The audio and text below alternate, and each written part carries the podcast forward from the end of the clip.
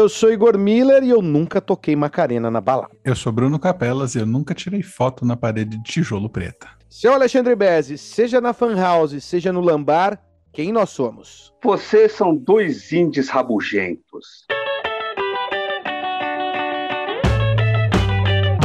É isso aí, tá no ar mais uma edição do nosso podcast quinzenal Dois Índios Rabugentos, um produto da Holding Programa de Índia. Eu, Igor Miller, estou ao lado de Bruno Capelas. Você já pode perceber que tem um convidado especial com a gente hoje, mas antes da gente falar com ele, Capelas, quais são os recadinhos desta quinzena? Recadinhos da quinzena é que a gente finalmente encerrou um período de festa no programa de indie, um monte de comemoração. Eu tô, não aguento mais, me desce um Epocler, por favor, porque a gente comemorou aniversário do Binder, aniversário do Loveless, aniversário do Ban Vagonesk. Teve até lembrança da festa do ano passado do Grand Prix. Tá? Vamos falar um pouquinho desses discos também com o nosso convidado de hoje. Mas é só para lembrar que tem um monte de coisa lá para você ouvir no Spotify, no site da Rádio Dourado e onde você mais quiser. Lembrando as nossas redes sociais, Instagram, seu Capelas. Arroba Programa de Indie. Facebook.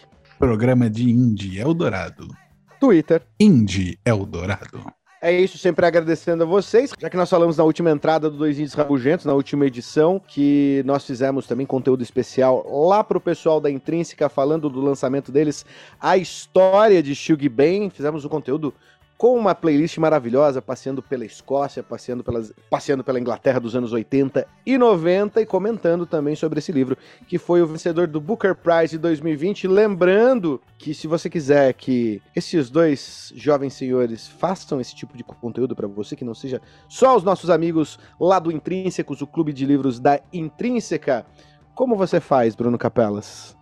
Você manda um alô para olá programa de índia@gmail.com, onde a gente também aceita sugestões de pauta, convites para casamentos, batizados e outros tipos de convescote. É isso, já fizemos nosso jabá, hora de ir pra balada. Bora? Partiu.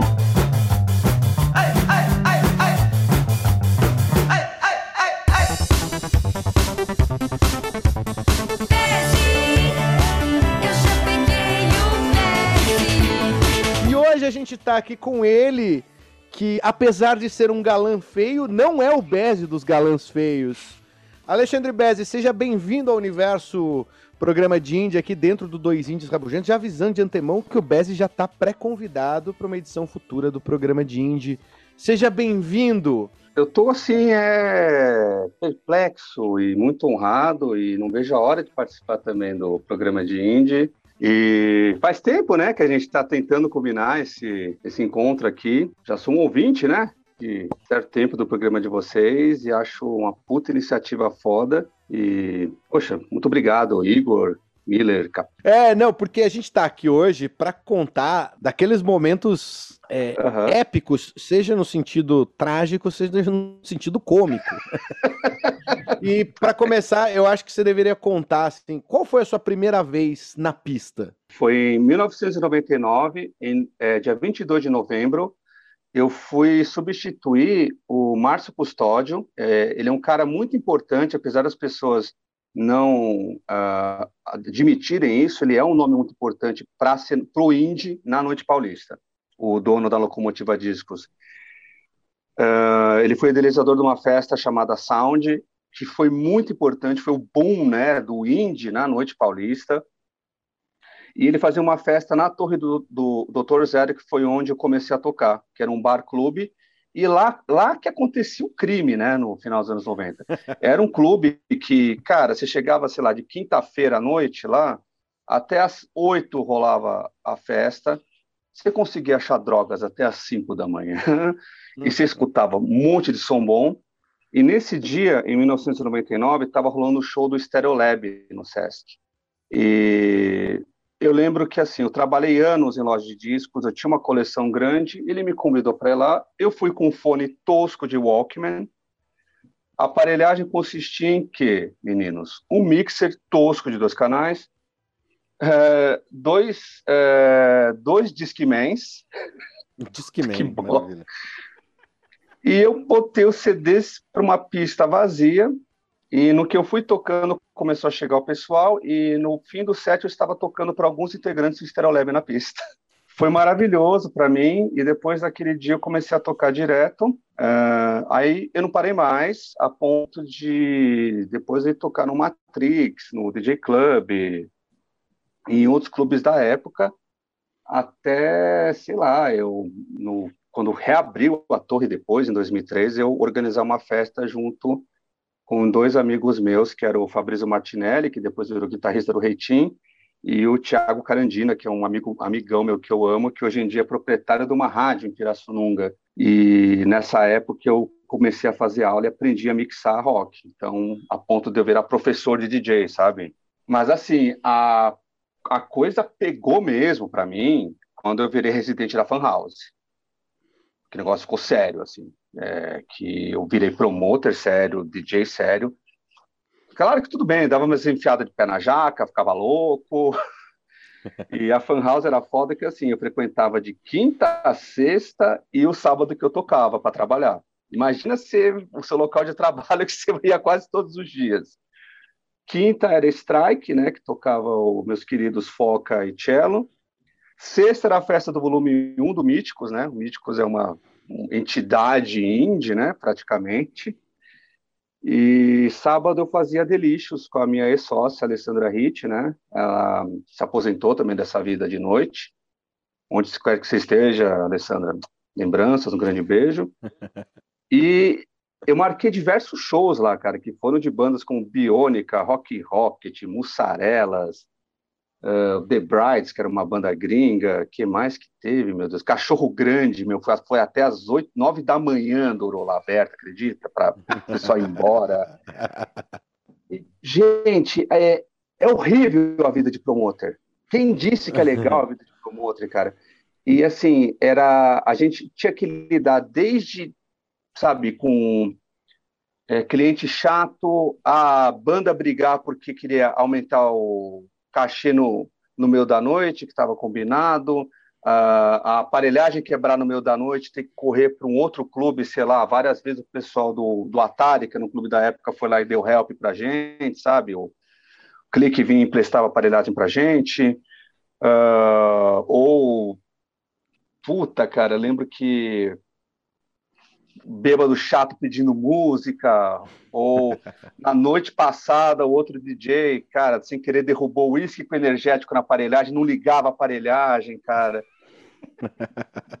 Teve o caso uma vez, puta, de um amigo meu que tocava lá de sexta, o Fabrício Miranda, que era um. Foi meu, foi meu primeiro aluno, cara, um ótimo DJ também. Uma menina vomitou na pista, ele escorregou e quebrou a perna, cara. Na pista da Fantasma.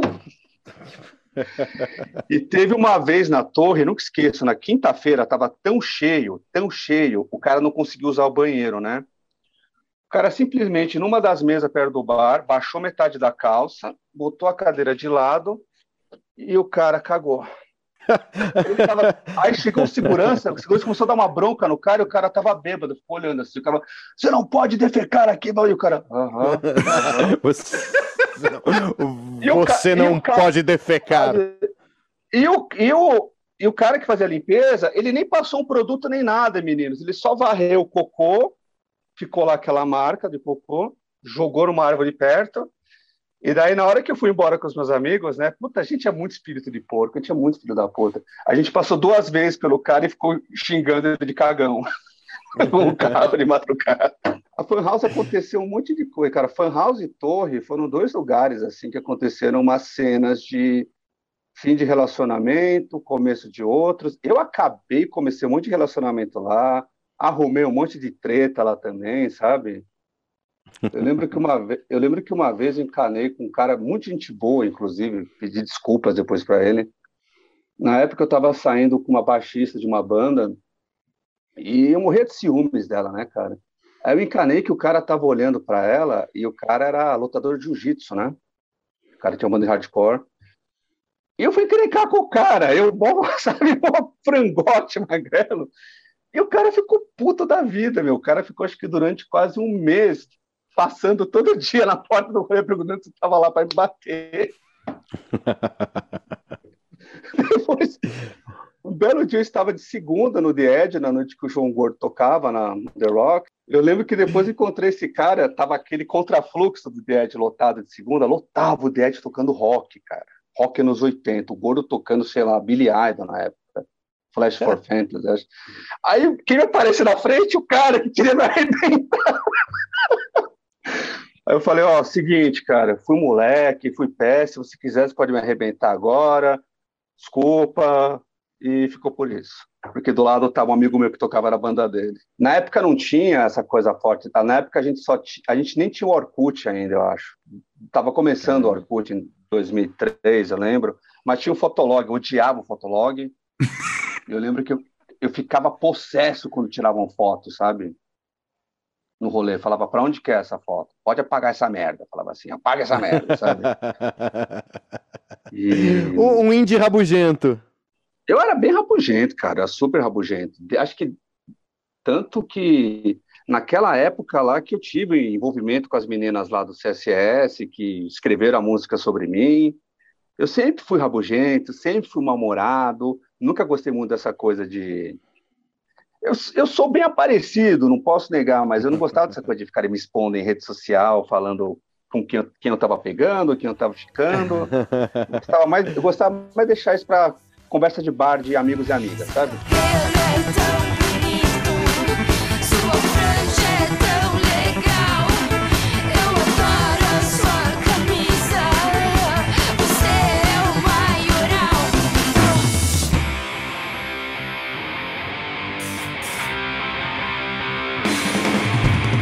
E eu lembro, assim, que foi a época que eu cheguei em São Paulo, que era uma época muito legal. Eu já falei isso algumas vezes com capelas no programa de Indie, que você descia, você andava Augusta e adjacências, Sim. sempre tinha uma porta aberta, sempre tinha sempre. uma banda com som é, autoral tocando, sempre tinha um DJ legal, sempre estava acontecendo algo nessa época. Apesar de todas essas desgraças que você conta que faz parte desse tipo de vida, tinha muita gente fazendo som né, seja colocando disco, seja é, já buscando um, uma discotecagem mais profissional, seja fazendo música ao vivo. Era uhum. fantástico. A galera tava vindo do Nordeste, tava vindo de Minas Gerais também, com bandas muito boas, né? Era, era uma parada que hoje em dia não tem comparação, né? Ali não tem, dos, cara. Tipo... Final dos 90, começo dos anos 2000, né? Mataram, meu, parece que de decretaram a morte da cena e assim, e tinha também acho que até a, o último respiro que a gente teve, Capelas e Igor, foi aquele momento que teve o Beco e o Estúdio SP, sabe? Exatamente. Então, toda hora que você saía tinha show, tinha alguma coisa para fazer, tinha alguma festa. De repente, cara, ficou pobre o negócio. É, decretaram que ó, não tem mais. É, o rock morreu, não é mais música de cultura jovem, é, mas tudo bem, tomou outra forma, viraram as festas de rua. E tudo bem, deu aquela refresh na cena, sabe? O jovem quis outra coisa, quis outro tipo de música, a gente não pode também ficar bancando uh, o tiozinho boomer, né? Que na minha época, blá blá blá blá blá blá blá blá blá, levanta a mão e fala, ah, na minha época, tudo bem, gente, mas eu sinto falta, cara, de sair. Eu lembro que tinha uma época que, que nem você falou, na mesma noite estava tocando num porãozinho tinha show do Zeferina Bomba, no outro tinha do Senhor Cascadora, e no outro tinha, sei lá, do Vanguard, e no outro tinha, sei lá, de uma banda de hardcore legal, do, do Garage Fuzz, sei lá. E do Butcher's Orchestra, Astronautas. o Butcher's Orchestra, eu vi 22 shows deles. não, não só porque eu era muito amigo do Adriano, cara, mas eu vi 22 shows dele, e o Forgotten Boys eu vi 16 shows, porque eu era muito amigo do Chuck também. Então acho que foram os recordes. É engraçado, é engraçado o que você tá, vocês estão falando, porque eu tenho acho que alguns anos a menos que vocês. E eu fui um moleque uhum. adolescente do ABC que não podia sair de casa muito tarde e tal. E eu falava, pô, quando Caralho, eu puder ir pra São Paulo vai ser legal. Porque, sei lá, li Scraniel, li os blogs da época. E eu falava, puta, eu quero viver isso, não sei o quê, quero morar em São Paulo e tal. E até hoje, e aí quando eu finalmente comecei a ter idade para sair, para beber, para ver show, parece que deu uma morrida, assim. Eu peguei essa finaleira de beco de Estúdio SP, Eu já peguei Estúdio é. SP na fase que era da Leone, não era nem Estúdio SP. Da Leone, cara, que é, eu lembro que um amigo meu até fez uma piada, né? Que falou que apareceu o nome do robô do Jasper, né? Gigante Guerreiro da Leone. eu toquei num Gente Bonita Clima de Paquera lá, que infelizmente acho que foram, foram, foram quatro pessoas só, cara. Me senti, muito, me, senti, me senti muito fracassado. Falei, pô, quatro pessoas só, gente. É que tinha pouca gente bonita disponível na Augusta para aquela noite, né? que tristeza, cara. eu fiquei triste, porque, cara, era uma festa que costumava ser muito legal, mas eu acho que para aquele momento da Augusta já estava é, morto o negócio e tinha, é, a competição de festas era muito grande. E eu lembro que nesse período eu já estava tocando aonde mesmo? Eu estava começando a tocar lá no bar de cima, lá nos Jardins, e era um rolê bem playboy, cara. Tinha que tocar só pop. Tipo, quem diria, né? Eu estava tocando pop, cara. Pagando bem? Pagando bem que mal tem, né? Que nem, sei lá, até se me chamasse para fazer filme pornô hoje em dia, né? se pagassem bem, cara. É, é. é. Um pornô, tipo Alexandre Frota, porra, caralho. Toca com esse caralho aqui, porra. Porra, toca, toca, porra. Alexandre Frota que foi DJ. Foi DJ também, que ele falava, né? O negócio é comer cu e buceta. Sabe?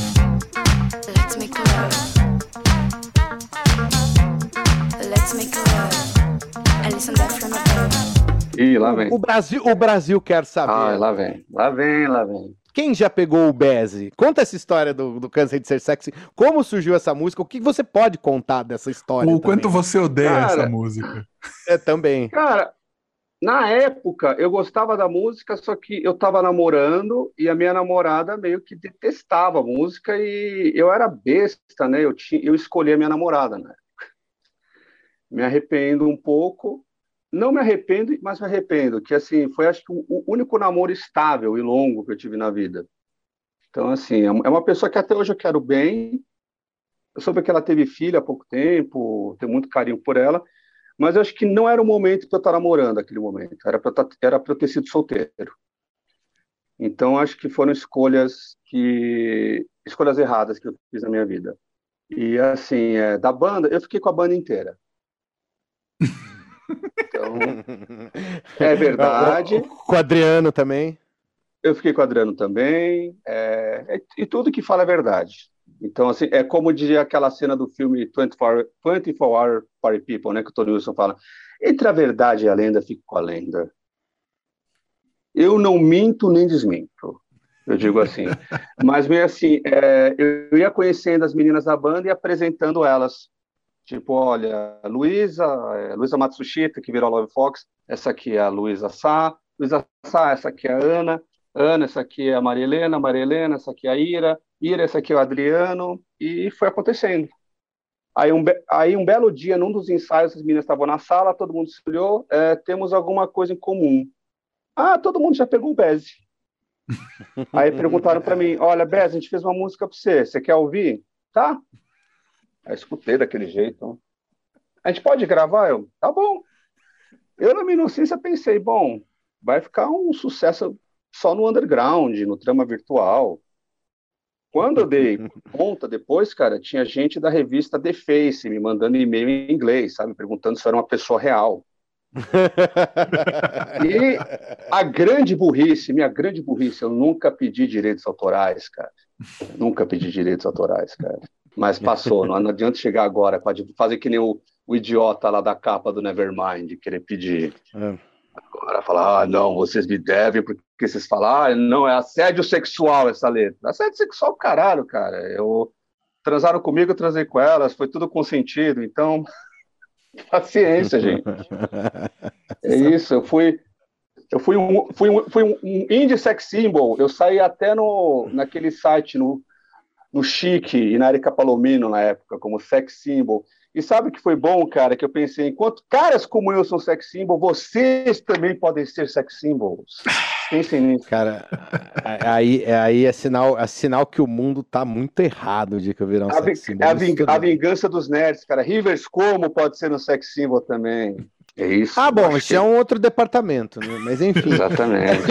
o assunto tá. Ô, Bezi, você falou agora de ser sex symbol. É... Uhum. antes, antes dessa vida de DJ, você é, trabalhou na MTV também, não trabalhou? Sim, trabalhei de Era, 2001 então, a 2004. É que eu lembro, não foi você que fez uma, um ensaio para a revista da MTV uma vez? Não era você? Fiz. Todo de preto, fiz. que os caras venderam a ideia que você só ia vestido de preto, é isso? Isso. Não, mas eu ia sempre. Eu, a MTV tinha uma coisa que era meio, meio, meio um pouco negativa, que quando você trabalhava lá, você acreditava num personagem. Então, uhum. tinha o pessoal de alguns departamentos que iam lá meio vestido de rockstar todo dia, sabe? Tava um puta calor, mas você ia lá com calça colada, lencinho, lapisinho no olho, ia daquele jeito todo dia. Aí você saía lá, as fãs da porta achavam que você era alguém famoso, né? E até iam lá tirar foto com você, achando, acreditando que você era de alguma banda. E eu, eu achava engraçado aquilo. Tinha dias que eu até gostava de tirar onda, sabe? Perguntava se era de alguma banda, eu até inventava nome. Eu sou da banda Smegma. tipo isso, sabe? Pô, acabei de inventar o nome da banda, foda-se. Você chegou a tocar naquelas festas do VMB? Cara, nunca cheguei a tocar, cheguei até a pedir, né? Mas nunca me colocaram. Mas quando tinha as festas fechadas de amigo, ia lá, tacava de DJ. Era bom, fazia uma graça, no fim da festa sempre ficava com alguém, que era bacana. uh, ganhava aqueles cachês, né? Aquela fortuna, né? Aquele cachê gigante. Eu, eu fiz muita vinheta, né? Porque é, também, né? Pagava aquele cachê enorme, né? Eu estou sendo uhum. irônico, tá, ouvintes? Não estou falando sério isso. Então, cheguei a fazer campanha lá, campanha da prevenção da AIDS, fiz ponta no Hermes e Renato, que mais? Outros comerciais, puta, clipe. Não sei, um, um dos sonhos que eu tinha foi, sei lá, ter feito ponta no clipe do Charlie Brown, mas isso nunca aconteceu. Mas tudo bem. Tô brincando.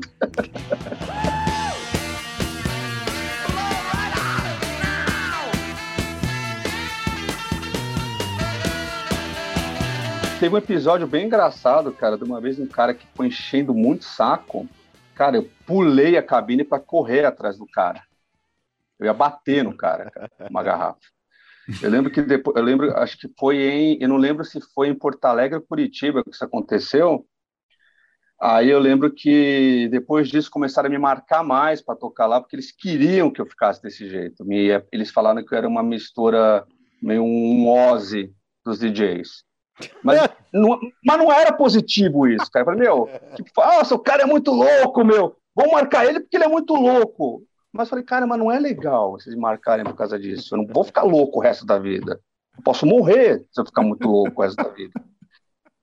Mas é que eu tava mas... de pavio curto. O cara não parava de me encher o saco, meu. O cara, o que, que ele queria escutar? Eu tinha tocado duas vezes, eh, duas vezes essa banda. Não, Duas vezes, cara. E o cara não parava de pedir, meu. Chato pra caralho. Eu não lembro. Era alguma dessas bandas que tava na moda na época. E não era uma das mais legais. Eu não, não lembro se era o Subways. Ah, já tinha ah, tocado Rock and Roll Queen e uma outra. Só que não tinha mais música para tocar. E o cara não parava de encher o saco, meu. Eu pulei a cabine, cara. Eu subi assim, bum, atrás do cara, sabe? A, a pergunta que eu ia fazer é: qual é o pedido mais esdrúxulo que você já recebeu numa, na cabine? Rick Renner, Bruno Marrone. ah, e teve uma mulher, cara, que eu tava virando a música. Você tem que tocar uma música porque é um momento muito importante da minha vida. Você tem que me ouvir. A conjunção dos astros hoje é um meu, meu aniversário. Tá, o que, que você quer ouvir? Não, peraí, eu estou falando com você. Você tem que ouvir eu falar porque é uma hora muito importante. Você tem que tocar a Get Lucky. É, é só isso que você queria falar, porra? Meu Deus é, Essas coisas foram me fazendo brochar num grau, cara.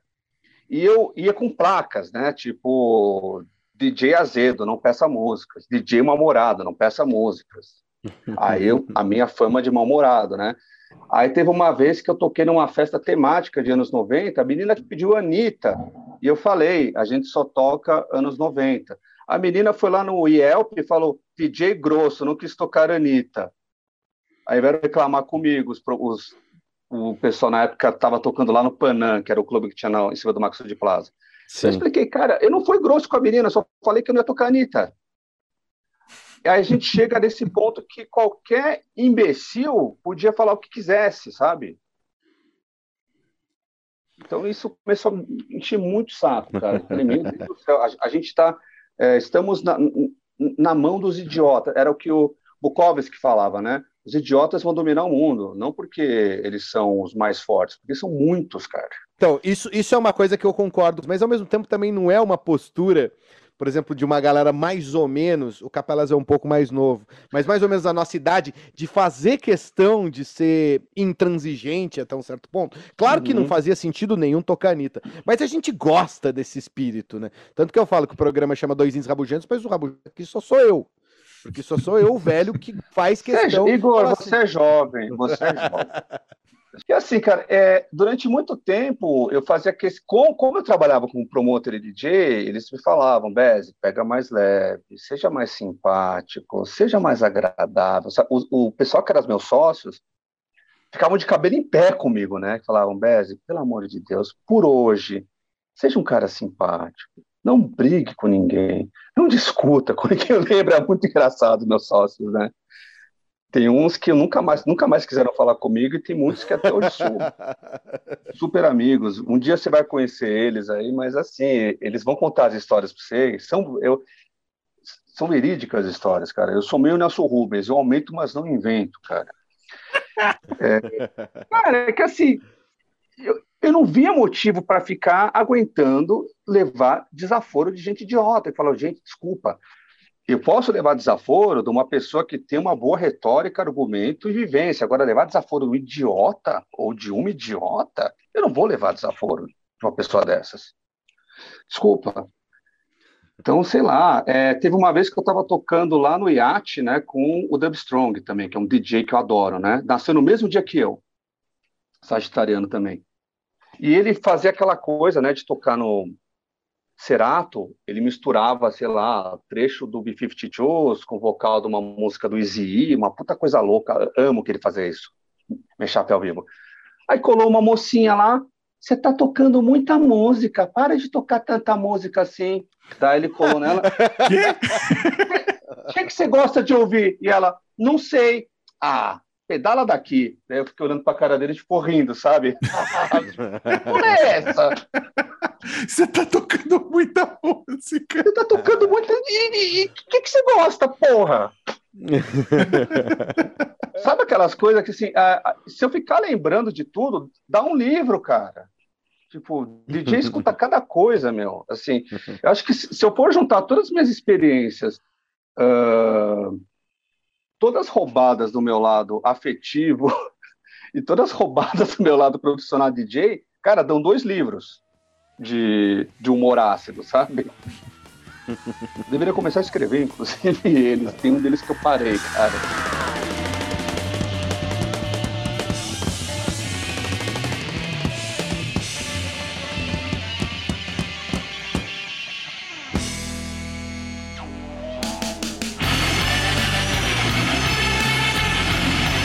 Deixa eu te perguntar uma coisa que, que você ficou falando, e eu tava pensando porque era um pouco. Até o que a gente tava conversando antes do, do programa, você tava falando que você, foi pra. Foi pra noite e alguém tocou Only Shallow do My Bloody Valentine. Sim, você sim, chapou. Sim. A noite mudou, a noite não tem mais tanto essa função para as pessoas, né? Antigamente a gente sim. saía para ouvir, para dançar, para se divertir, para pegar alguém, para beber, mas também para descobrir coisa nova, né? E essa função, que é uma coisa que é uma das coisas mais legais de um DJ, não, existe, não tem mais isso. O público não faz mais isso. Né? Morreu, morreu, cara. Assim, eu lembro que assim, quando, quando a primeira boate que eu entrei, tinha um lugar, tinha um clube chamado Casa, né? Que durou pouco tempo, que tocava só. Eu lembro que eu fui no dia, dia do lançamento do Definitely Maybe e do primeiro do Elástica. Ficou tocando a noite inteira, os dois discos inteiros e teve show da banda do Kid Vinil, que era o Kid Vinil e os Heróis do Brasil. E eu cheguei a pegar o retrô lá no finalzinho, o segundo retrô, e eu lembro que tocou o Only Shallow. Eu fui na cabine perguntar pro DJ o que, que, tá, que, que era, ele me passou o nome, escreveu, né? Aí eu tive que ir lá numa importadora procurar. Mas assim, é, e aí fui muito show no Aeroanta, amava ir no Aeroanta, sabe? Me virava, ia de ia, voltava de busão. Inclusive, esse dente aqui eu perdi numa briga com o Skinhead num show do 999 lá no Aeroanta. E, cara, eu ia para a noite para descobrir som, e todos os DJs que me inspiraram e virei amigo eram os que deixavam. Eu subia na cabine sempre bem humilde, com jeito, quando o cara tinha acabado de virar música e perguntava o nome. E todos esses que foram legais comigo são meus amigos até hoje. E eu ficava muito feliz quando eu estava tocando e alguém vinha perguntar o, o nome da música. Eu fazia questão de passar o nome também. Isso não Legal. acontece mais, cara. É. Agora tem o Shazam, você vai lá e ó, pronto, tá aqui. E... Não mesmo com o Shazam, né? É, é, é o espírito é. diferente. Por um lado, por um lado assim, é um, era um saco essa coisa de puta, tem que ir na importadora para descobrir o som novo.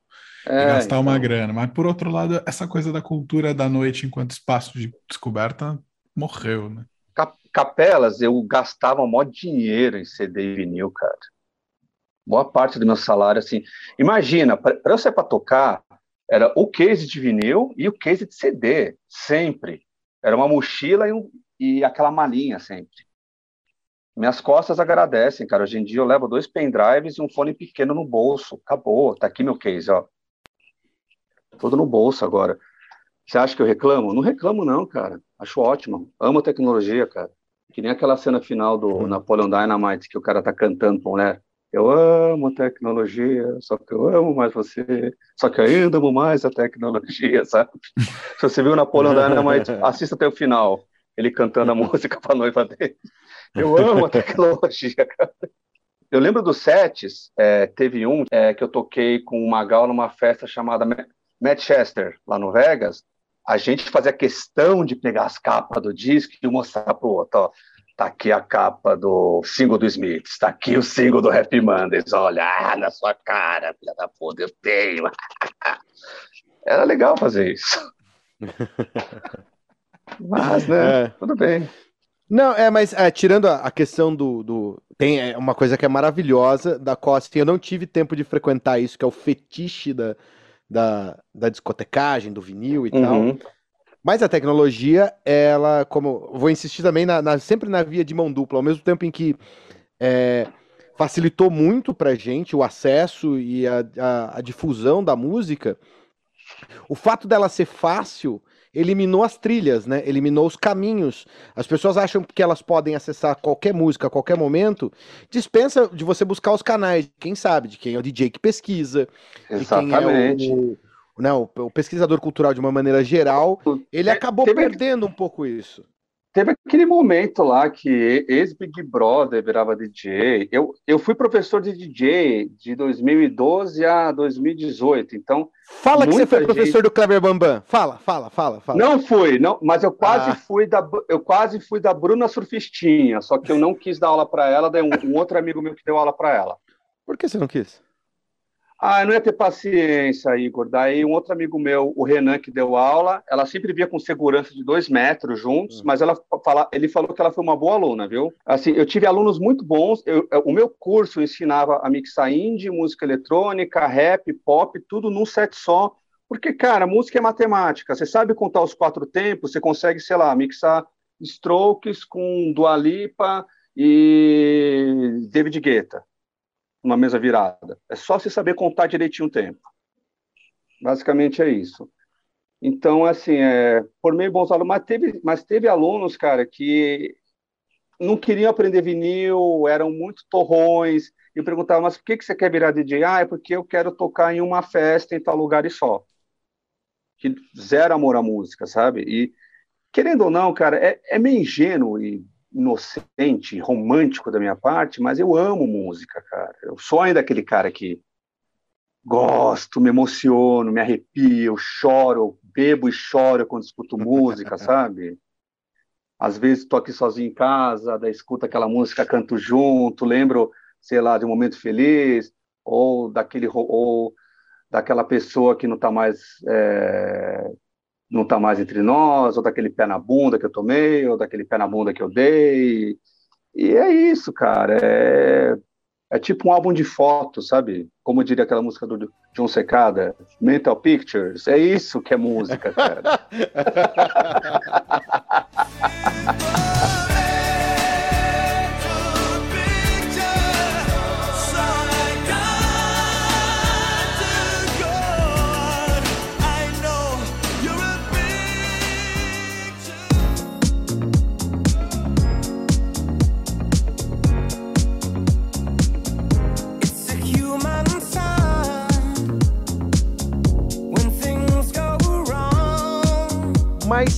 Beze, nesses dias de hoje, né? Voltando né, da pandemia. Nesses agora, dias de hoje, atualmente agora.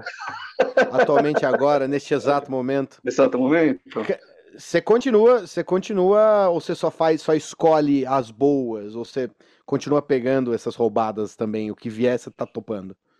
Cara, se me chamarem para tocar, eu achar a festa bacana e o cachê for relativamente bom, cara, eu vou. Eu, eu gosto de sair, eu tenho ainda aquele fogo no rabo, apesar de eu estar com meus.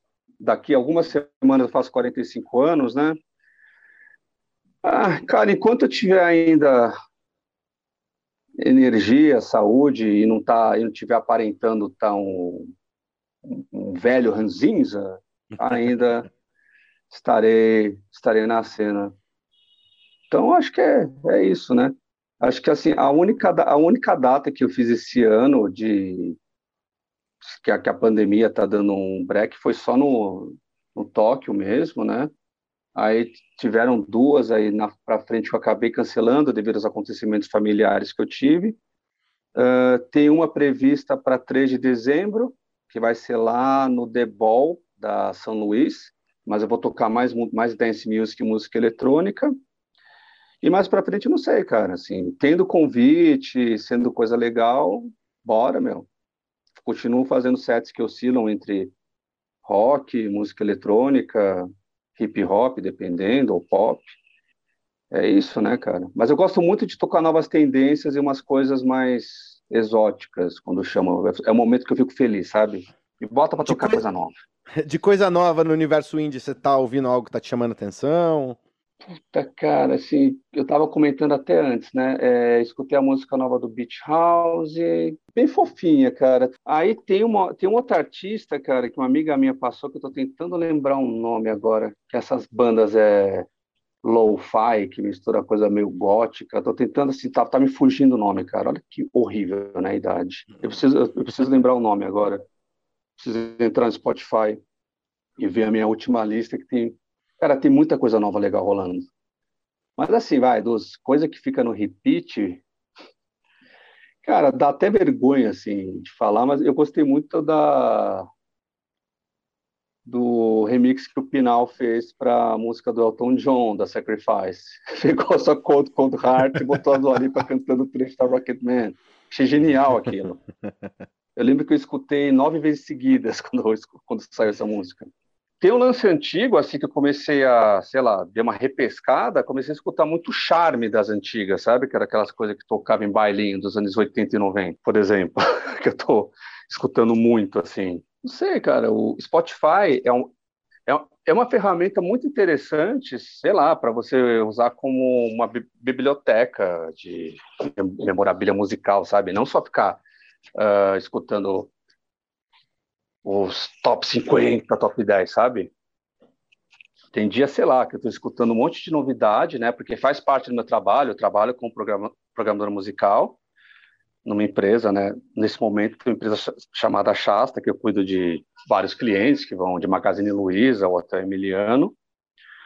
Mas, cara, tem dia, sei lá, que me dá louca e vou escutar o primeiro do R.E.M. de novo. Muito bom, eu acho, muito bom. eu acho maravilhoso, por exemplo. Esses dias com capelas. Esses dias não, já vai fazer um ano. Já deu um ano, já. já. vai fazer um ano. Foi, foi o uhum. programa do início do verão, em que eu toquei uma do Reveal, que tinha uma cara de. de Puta disco de beat, incrível. Tinha uma cara de Beat Boys, mas aí era numa semana que eu tava ouvindo a discografia inteira do R.E.M. E esse arco dos cinco. Todos os discos têm a sua maravilha, mas o arco inicial, bem calcado no jungle pop, é de uma perfeição assim que a gente, mesmo o R.E.M. sendo a banda que todo mundo ama, ninguém deu a atenção que merece.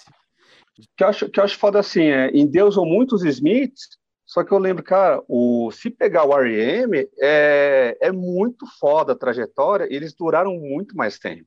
O Naporano fez recentemente, numa das raras aparições, o grande crítico, né, o pai de todos uhum. aí da, da crítica que veio da Ilustrada, o Naporano, ele participou no podcast do pessoal lá que era do Garagem, do Barcinski, do uhum. Pauleta. Sim, sim, amigos, grande Barcinski. E ele fez uma, fez uma comparação, exatamente, ele fez em paralelo o Smiths com o R.E.M. Eu falei, putz, isso tem total razão, né? Tem, cara, tem. O... Só que assim, se a gente for analisar, hoje em dia eu acho o Michael Stipe uma figura muito mais legal que o Morrissey. Ah, bom, mas. Não, mas é, é, é que aí também. É, eu não sei, eu sou suspeito para falar porque o R.E.M. para mim sempre foi a banda. Assim. Eu dei uma sorte Sim. do cacete, 16 anos, pegar o R.E.M. fazendo show no Brasil. E Puta, ali... eu perdi, cara. Eu perdi, eu perdi. Puta eu que merda. Cara, eu peguei... Mas eu queria ter visto do Rock in Rio. Ah, não, eu queria ter visto do Rock in Rio. Mas eu, eu tinha gravado em fita de vídeo, show. É, Ele, meu, eles, eles abriram com a Finest Work Song. Com aquele cenário, de cenário de neon, né? Incrível. Cara, que, que, que música para abrir um show, cara. Finest Work Song. Puta que eu pariu, cara. Aliás, a hora que acabar é. aqui, você acha que é a primeira música que eu, que eu vou colocar. Mas, Puta Capela, você estava falando Pode concluir, desculpa. Não, eu ia falar que, tá. cara, eu dei uma puta sorte de pegar o R.E.M. ali no, no, naquele finalzinho, que pra mim é um auge também, e pegar o show, e, e, eu nunca botei em questionamento, assim, eu adoro Smith, mas, cara, o R.E.M. sempre foi uma das bandas da minha vida, e, e, é uma banda que é muito foda, porque eu volto, Não, eu acho foi. um negócio foda, e sempre, sempre tem um disco pra descobrir de novo, você fala assim, cara... Acho que até o Up, né, que o pessoal não fala que não é um dos melhores, é, é muito bom também, se for analisar. Não, são são, são discos muito bons, assim. É, acho que o, o, último deixa a desejar um pouco. Ah, não, eu gosto pra cacete. Mas é bom, é bom, é bom. Pra é cacete bom. do último. Os dois últimos eu gosto pra cacete. É, eu acho que o meu, é o meu pior, o pior na minha lista é o Around the Sun, mas aí também é outra, outra discussão. Eu falei pro Igor, cara, vocês têm que fazer um do Automatic for the People, um especial, inteiro ah, do Automatic. Não dá spoiler. Não dá spoiler, não dá spoiler. não dá spoiler, não dá spoiler. Ô, Bezi, a gente tava falando aqui, né, meio com esse papo de velho, de que, ai, não tem uhum. coisa legal, mas a gente não consegue dar conta, é, mesmo com um ano meio, meio lento de novidades interessantes, a gente deixou passar um monte de coisa interessante, porque não dá tempo pra gente tocar. A gente faz decisões, Sim, gente, cara, faz eu... alguns programas. É porque é muito pouco tempo para um universo muito é, vasto. E a gente trabalha te... com com uma amplitude de som muito grande, que é uhum. assim, o lance do indie é só uma desculpa, porque a gente entra de cabeça nesse universo e abraça diversas cores. Eu tô escutando, tô digerindo o novo do Parcels, por exemplo. Tô digerindo ainda o disco deles. Parcels é uma banda que eu gosto bastante, uhum. se eu for lembrar. E aí tem aquele bando de banda indie genérica, né? Que tudo se parece. Tem aquele Fickle Friend, qual outra que tem? É foda, meninos. Tudo se parece, daí eu coloco na programação musical das lojas, daí tudo se parece com não sei o quê, aí um parece, até aí tem a música nova da Charlie XX. Cara, é complicado demais se for assim analisar, sabe?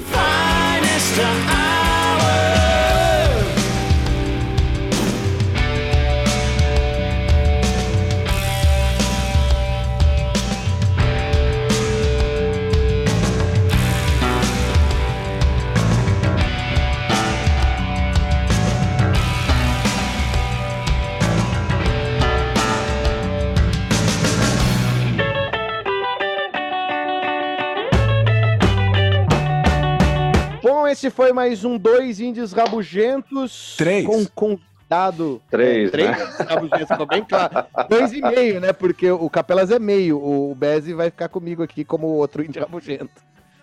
Mas foi um prazer. O Bezi vai voltar em breve com a gente também no programa de índio. Tá sempre convidado. Maravilha. Aquela prometida festa da reabertura ainda vai acontecer com as celebridades. O, o, o Bez é parte da nossa fauna do programa de Índia. Ele vai em breve também não só estar tá no programa, como nessa futura festa que um dia a gente pretende fazer. Não, se, se, tiver a festa física, eu toco, cara. Bez, muito véio. obrigado. Faz o seu jabá, é, passa suas tá redes certo. sociais. É, quem Olha, contato com você para trabalhos, vai lá. Meu Instagram, tá? Meu Instagram, alebeze, underline, A-L-E-B-Z-Z, underline. Meu e-mail, bezices.gmail.com, B-E-Z-Z-I-C-E-S, arroba gmail.com. E é isso, nos falamos. Espero que a gente se veja na pista em breve, com todo mundo vacinado. E fora Bolsonaro, e é isso. Capelas, forte abraço. Saúde, Obrigado, paz. queridos. O resto a gente corre atrás.